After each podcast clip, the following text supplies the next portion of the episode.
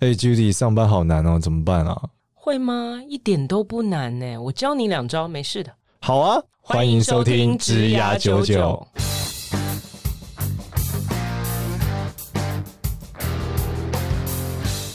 欢迎收听职涯九九，这是由领袖一百职涯贵人引路计划所制作的节目哦。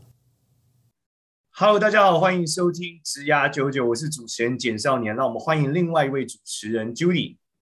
Hello，大家好，我是 Judy。哎，Judy，这很难得，在这个疫情之后，我们第一次录这个大人物绝招，对不对？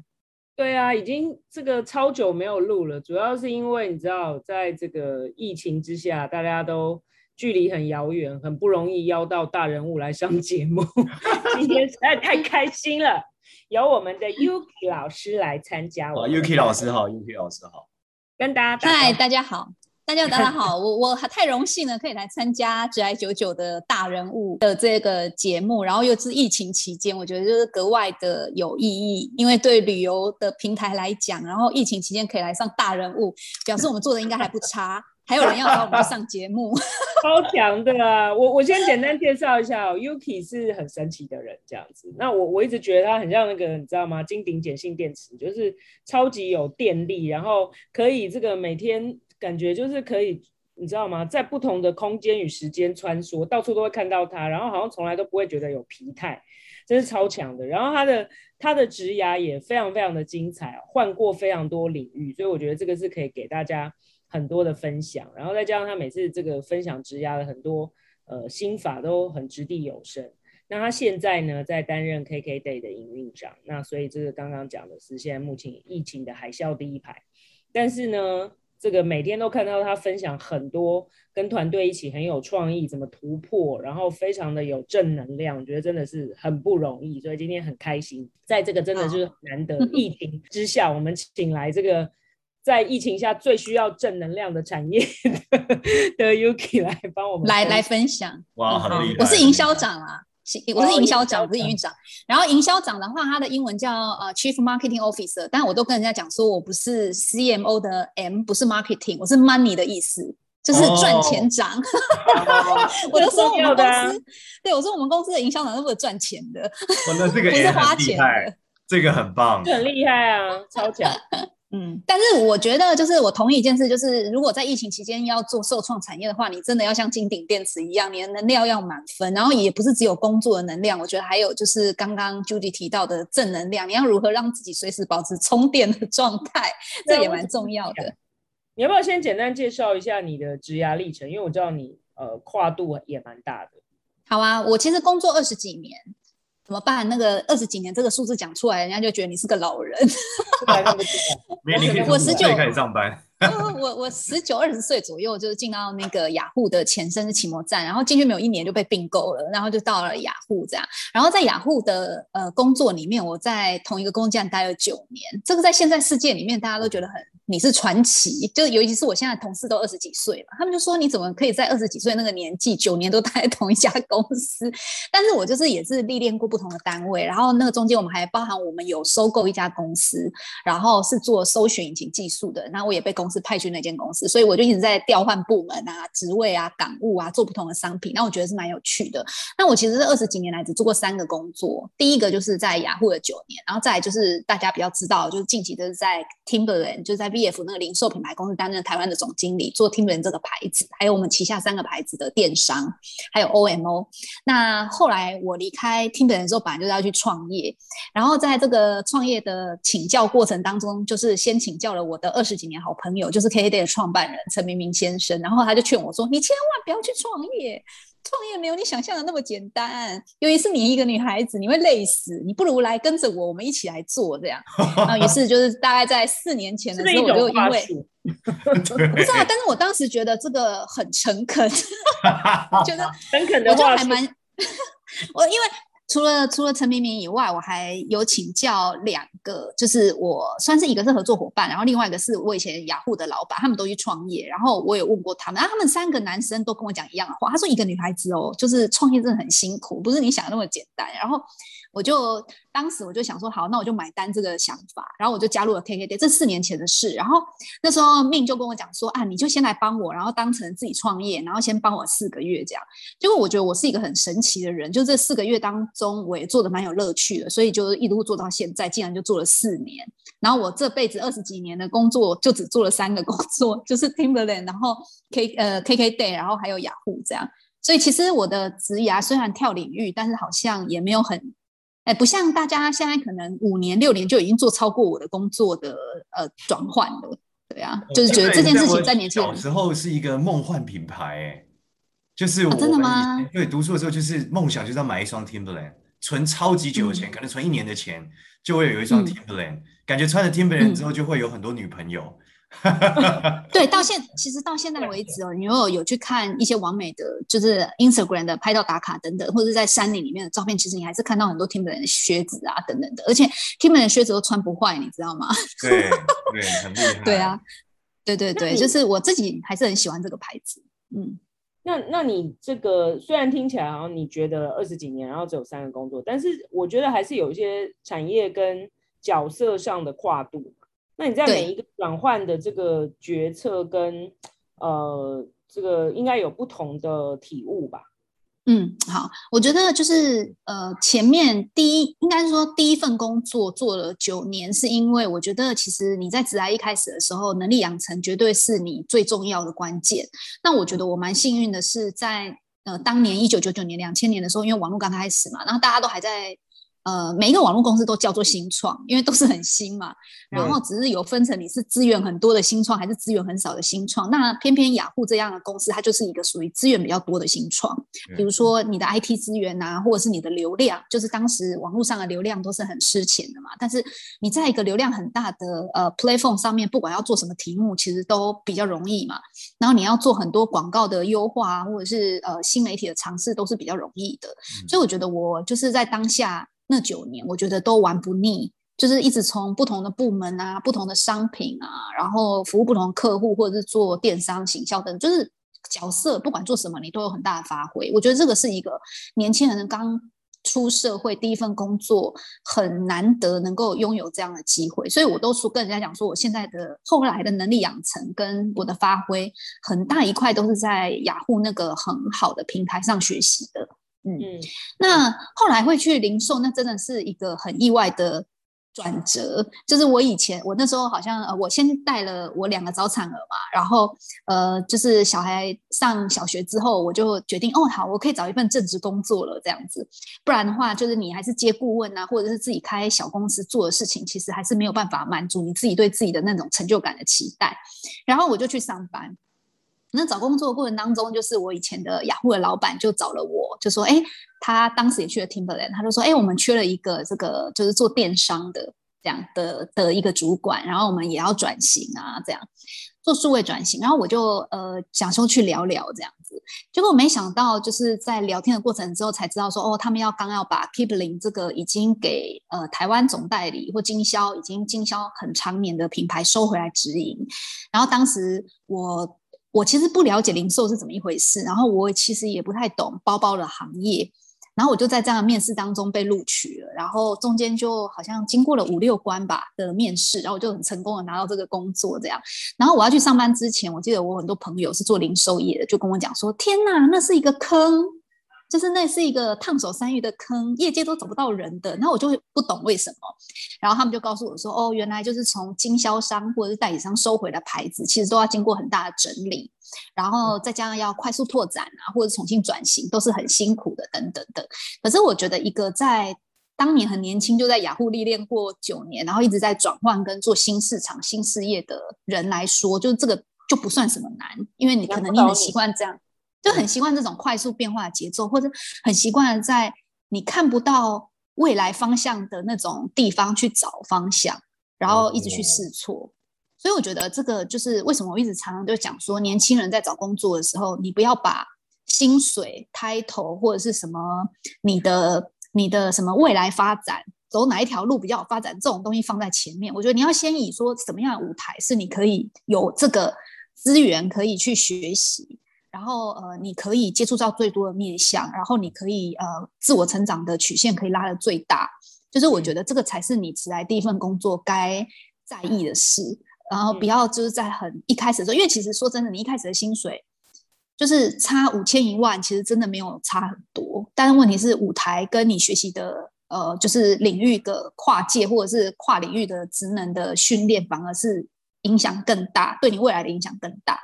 所以我就也没有害怕，然后就去做了，然后做了大概九个月吧，然后公司就说啊，我们就是觉得你表现很好啊，让。你可不可以帮我们做比较大的牌子哦？因为那时候我记得好像，呃，我接的牌子一年营收好像只有两亿，做到四亿，对公司来讲就很厉害了。可是我要接的另外一个牌子是二十亿的生意，所以他们就觉得说，哎、啊，你其实你可以去做二十亿的生意，不用把你放在两亿做到四亿，翻一倍也才多两亿 这样子。就是我那时候就懂一件事情，就是好在这么大的一个集团里面，没有所谓你个人的兴趣，或者是你个人对品牌的热爱或热忱。就是这些的重要度都远不及公司在战略面，或者是说公司在呃未来发展的呃布局上，就是这个绝对是优于你个人的意愿。这样，嗯、那呃，我觉得这个也是我在那样的外商里面就是体会到。所以当他通知你说你要去接的时候，你就好像听完之后好像也没有什么可以拒绝的理由。嗯，对，你就必须放下你的团队，放下你辛辛苦苦打造一切，然后就是全盘放下，然后。隔几天你就要去坐在新位置上，然后就开始开了一个完全不同的会。然后你本来就是下单采购的那些包包，可能过一段时间就 Kipling 的包就要进来了。可是你可能也没办法去参与它新品上市的那个阶段了。就是你只能成为你们集团或你们公司当中的一个很重要的一个资源吧。对。然后我就在那样的过程当中，就是也受磨练了不少。我就觉得啊，原来就是在运营一个这么大的上市集团里面，其实。呃，如果你是公司定义的关键的角色，其实你应该把你自己缩到更小，然后把公司的呃，就是集团的策略跟战略目标放到更大。对啊，那我也是在第二个阶段学到。那后来来到 KKday 之后，我就觉得那又是更不一样的故事。就是我刚来的时候，那时候是四年前，我们公司还很小哦。那那时候我。就是我没办法想象，因为以前都是在大有钱公司嘛，都是美国上市公司啊，然后永远都不缺资金的。然后你来到新创之后，你就开始了解，哦，原来就是新创是要募资，然后不同的募资阶段，然后呃，不是每一个新市场都能赚钱，有些赚钱就要 cover 那些不赚钱的市场，然后不赚钱的市场，因为呃市场潜力很大，所以我们要更积极的投资，所以我们就要能够理解说，哎，我们赚来的钱是多少，我们要。非常斟酌的花钱，然后每一分钱都要花在对的地方。然后，呃，我们接下来不是只有呃生意上的目标，我们还有拓展市场国际化的目标。然后，我们要怎么布局？就是这又是另外一个不同的世界。然后，因为我做了四年，就算是我们从呃 Pre A A 轮吧，然后到 B 轮 C Round，然后到最近这个就是已经到一个呃全球五百大的一个公司了。然后我就觉得这个。经验对我来讲也是很这辈子当中很难得的，就是我也会觉得蛮好的。就是如果年轻人有这样的机会可以去这样的新创历练，我觉得也是很好，也是可以看到不一样的面相，然后非常务实的看生意，然后很快速的变化，所以我觉得也是一个蛮好的体会。所以我觉得我这三三段职涯都还蛮值得，我都觉得如果再走一次的话啦，我应该也还是会进去。然后还是会蛮享受的。啊、在这个过程中，你有没有遇到什么？因为我觉得每个阶段都很精彩。那有没有什么是你觉得关键性的这个挑战？然后后来你用你的，你用你的某些你觉得呃会让你成功的特质，你把它解决了。好，我觉得就是你，嗯、呃，我觉得呃，因为除了第一份工作的前两三年，呃，你是单兵作战以外，哦，那其实到那个第三四年以后。然后还有就是第二份工作跟第三份工作，基本上都是担任主管的职务。那我带 Timberland 的时候，我是带五百个员工的，所以就是说，只有前三年你有那个呃，应该说有那个呃空间可以去磨练你的管理或领导或者是影响力的技巧。后面第三年基本上你已经要开始验收了，就是验收你这个人对于团队的影响力，跟你可能没有职权，但是你必须指挥你的后勤单位，或者是你的后端的资源单位，不管他是 IT，不管他是可能产品部门等等的，哈，或者是前端的客服等等的，就是说。在你工作开始的三四年之后，你就会开始发现说，你上面已经没有老板可以帮你 cover 很多事了，你自己就要去影响跨部门的资源单位，或者是你可能要开始 lead 一些小小的团队，那甚至会像我一样，可能要 lead 到五百人的团队。那你会发现说，台湾在对于呃职能职掌的这个呃很清楚的定义，在我们那个年代是比较多的，可是，在领导力跟影响力的训练却是比较少的。嗯，那呃，以往我们在念书的时候也没有那么多的机会，就是说哦，比如说呃有社团或者是学生组织，可是也顶多就是一两个人他们会成为 leader，其他人都是就是在 team 里面当成一个很好的 team player，所以。就是我觉得这个能力哦，会完全区分在你开始工作之后的三四年之后，能不能有更进一步的发挥跟发展。因为每一个任务你都必须要影响很多人，不是你一个人就可以呃做得好。哇，对，没错。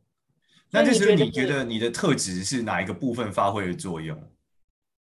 哦，我要讲一个故事，就是我觉得我那时候就是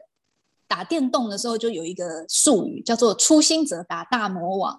嗯，不知道大家有没有听过？初心者就是那个就是很菜的菜兵，然后去打那个大魔王关。然后我在二十出头岁的时候，就是遇到这个状况。呃，我不是说我们那时候就是收购一家公司，然后那个公司就是一直就是有没有办法达到组织的目标，然后而且就是已经就是两组团队可能就是非常的呃，就是多头马车这样子。那那个时候我们必须要把两个团队揉在一起，然后而且就是要让。呃，就是一个能够做出战功、快速做出战功的人去立的那个团队，然后呃，那个时候就是有内部一些甄选，那我也不是第一个被选上的，是前面选的人拒绝了公司的 这个这个 offer，然后呢就轮到了我，就问了一圈都没有人要去之后呢，那老板就要问说，那还是 Yuki 你要去？那当然我不是第一个选择的这件事情，在我的心里面并没有任何的。呃，疑问这样子，因为我就觉得，哎，可能不是每个人都适合去这样，所以后来问到好几轮之后，就换我了。那我就说，哎，好啊，那不然我就去这样子。然后也是跟 Timberland 的故事一样，我就包包收一收，好像隔没有一个月还是几个礼拜，我就去另外一个位置上坐了这样。然后等到我去的时候呢，我才知道，哦，原来这个就叫做空降部队，就是原来一对。在，但是在我二十几岁的时候，我根本就不知道什么叫做空降部队。然后在我管理的难题这样子，然后我管理的团队都是男生，然后都大我十几岁。然后他们当时就是我还没有拿到我的呃研究所的学历，因为我的研究所是我在职念的嘛，就是一个小妹妹，又没学历，然后又年轻，也不够资历。但是我 lead 的团队都大我十几岁，然后是男生，有的是创业家，然后失败后又回来上班，有的，然后大部分的人都是在美国念名校的。对，所以你就会发现说，天哪，就是以呃论资格、辈分、资历、经验，就是都没有办法理解为什么是这个空降来接，嗯，对。然后，但是我就是我觉得就很能熬吧，就是我就这样子就是熬下去。然后我那个时候开始体会到，就是说。不是今天就是你的职权可以指挥一切，就今天即使公司就是赋予你这个职权，或者是你的主管授权你这个职权，但是你还是带不动这一整组的人。如果你他们没有心想要改变的话，也不会因为你的循循善诱，或者是你的职职职权施压，或者是因为你的 KPI 是你来 review 的，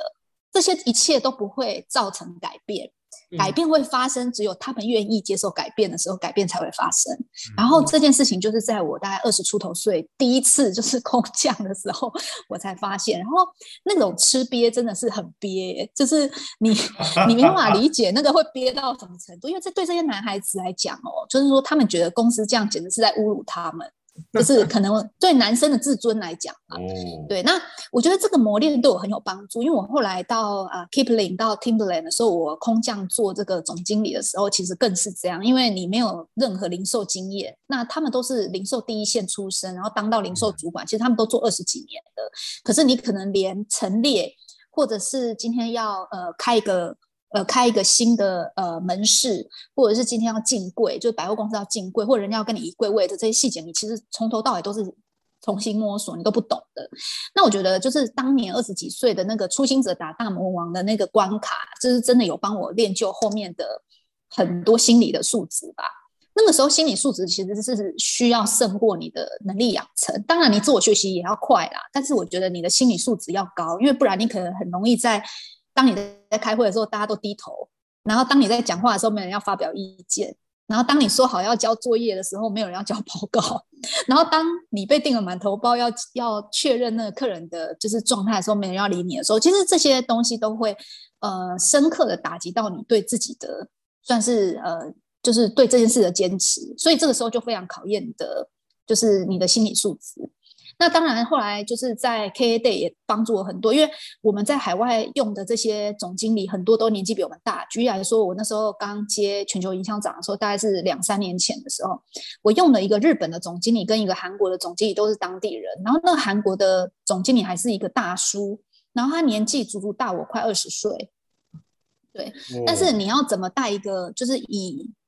第一个就是在韩国是一个就是男女会有分别的工的的文化，然后又是一个连就是你在跟他讲话是不是要用敬语都要看年纪的地方，然后他还大你就是这么多岁，然后在业界又那么有辈分，就是人家为什么要 report 给你？你应该怎么跟他相处？然后怎么去影响他？怎么跟他合作？就是我觉得这些东西在我二十出头岁初心者打大魔王的时候的那个心理素质是练得还不错，所以我觉得。这件事情也对我未来的几个挑战都蛮有帮助的。哦，所以我们可以总结一下你大概的能力。我有几个我发现，在你谈的，第一个是你很有勇气，就你面临到挑战的时候，你都会直接去迎接它，迎接这个挑战。然后第二个应该就是你很善于合作，就是善于跟大家合作，然后尤其善于高难度的这个叫 大叫初心者挑战大魔王的合作，魔王级合作，非常善于这件事情。然后第三个，我觉得肯定是你没有提到，但我认为就是你的呃学习跟你的态度一定是超级棒的，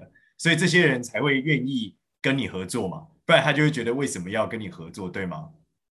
嗯，我觉得还有一个就是你是怎么样的心态在看待你的工作跟你的伙伴关系。像我的话，我觉得就是如果你是都不懂，那你就表达你不懂。但我觉得很常常看到的状况就是，可能有一些主管他是他空降，但是他的心理素质不到那个到位的时候，他会很怕被看破手脚，所以他就会想要非专业领导专业，或者是他想要表达他也懂，或者是表达他懂你不懂的，或者是他想要 cover 一些可能呃，就是呃，比如说呃，还有一个最常见，比如说呃，有一些资讯就不够透明化。因为他想要有一些在他自己的身上，然后不是完全的，就是释放给上面或下面的人。那这些其实都是在呈现他自己的能力，他对自己能力上的自信呃不够，所以说他可能就是希望能够保留一点自己的空间跟价值。那我觉得其实这样的方法都不长久啦，而且我觉得也不是很好。那我觉得任何一个呃员工，他久了都会发现说他的主管是这样的状态。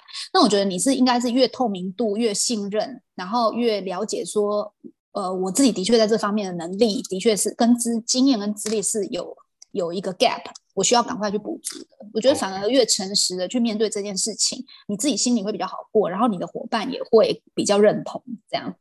我我听起来，呃，除了刚刚少年讲，就是说你真的是很勇敢，因为好像常常在并不是非常的知道那个任务有多困难的情况之下，你就觉得，哎，why not？我就去试试看。但是试了以后，当然就会遇到各式各样的问题跟挑战。那我觉得你有一个听起来有一个很难得的呃优点优势是说，我觉得你不会太在乎别人怎么看待你。主要是那个当下，因为你本来就是空降，你本来可能就有很多东西需要去快速的呃学习跟补强。那在那个点呢，你不会去执着于说，好像我在任何时间，在别人的眼中都必须是，好像我要符合这个位置，别人对我期待。比方说，可能一定有很多人等着看笑话，或者是等着看你失败，好、嗯，或者是想说这个可能空降又不懂，可能又做不久。但你不会在乎别人的眼光，你只在乎你怎么样去把这件事情做好。那我觉得这个心态听起来很关键，因为我我有类似的经验啦，就是说也是空降，然后也是下面人就是老很多，然后每个人等着看笑话，这种经验我也是有。我感觉好像有一个很关键你的特质，因为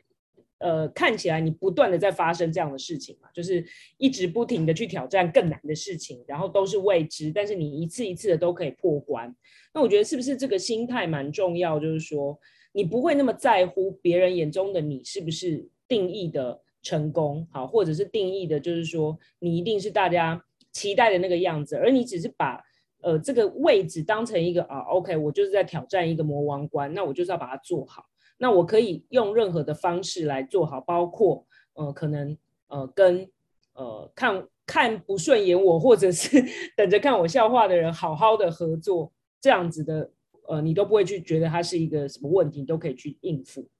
嗯，我觉得我的应该是说，我觉得最大的那个呃支持我的力量啊，除了我自己以外，还有就是我每一个工作都会遇到一个很挺我的老板。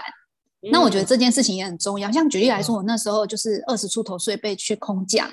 的时候，然后那时候老板就跟我讲了过一句话，他是在呃一个很公开的场合讲，他就说有一些很难的事情，然后呃找就是找找优秀的人去，并不是想要整他。因为人家也会看笑话嘛，人家也说，哎，他是不是被冰起来了？或者是他明明做的很好，怎么被调去？他是不是做错什么事才会被惩罚？然后调去一个那个很冷的那个就是冰窟里面这样子，冰库里就是把他冰起来。其实我觉得，就是当时老板讲过一句话，他就说，越难的挑战，或是越容易失败的挑战，要派越优秀的兵去打。原因就是说，如果这个优秀的兵打不下来，那公司就认了，就觉得这一盘的确在台湾做不起来。但是如果今天这个人是随便派一个人去的话，那对老板来讲，他会觉得那或许是人的问题，就是人不对，不是这个商品在这个市场推不起来。嗯、那我觉得当时老板讲的这一句话，就给我吃了一个定心丸。然后我到现在都已经，你看那是我二十几岁的事，都已经快二十年，我还记得。然后我后来来到呃 Timberland 的时候，我也是我拿到那个 offer 的时候回去看那个他们在。职缺上面的介绍，因为在那个我去面试之前，我都没有看过那个 JD 嘛，那我就看到说人家就上面写说要十五年的那个零售品牌经验，然后要管过多大多大的公司，然后我想说我一天都没有，怎么会被录取这样？对，我就觉得很幽默，然后我后来就去问当时找我的那个老板，还有就是我后来因为亚太的那个就是诶应该是亚太的那个呃总裁也有跟我面试，然后我后来又问过他，然后他就跟我说，就是那个时候他们在市场端都找不到人，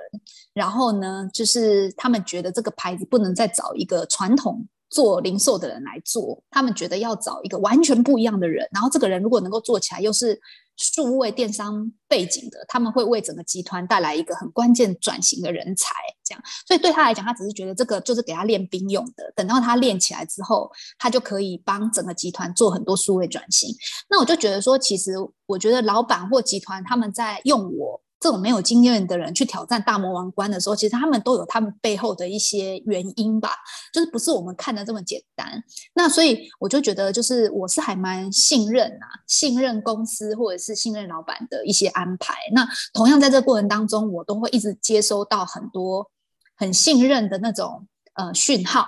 举例来说，当你失败的时候，当你没有完成你的数字的时候，当你在很重要的 case 叠交的时候。当你被很重要的 partner 拒绝的时候，那这个时候你的老板怎么看待这件事，就会彻底的影响你自己接受到的那种信任的讯号。然后我觉得，就是越难的关卡，你的老板对你的信任度越高，那基本上你就是会更稳定、跟安心的继续走下去。对啊，那我就很幸运，至少在这三个阶段上，我觉得都都得到老板的信任吧。OK，那因为时间的关系，我们 今天录音到时候被论提醒了。好，那感谢 Yuki，谢谢谢谢今天的分享，非常精彩，而且 Yuki 讲话很快，我感觉好像录了两集。但我觉得好像，我觉得好像虽然感觉录了两集，但好像还是不够，这样感觉好像需要再来下集。非常精彩，真的，谢谢谢谢谢谢 Yuki 今天的分享。那如果喜欢我们 ZR 九九的话，记得在 Apple Podcast 上给我们五星好评。然后呢，我们在 LINE 有一个 ZR 九九的社群，那找到之后可以在里面发问任何问题。如果对于 Yuki 今天的分享很有兴趣，也可以在里面问问题，那我们都会再帮你转达，看能不能给你一些呃更宝贵的资讯。谢谢大家，我们是子牙九九我们下次见。谢谢 Yuki，谢谢，拜拜，Judy，拜拜，少年，拜拜，拜拜。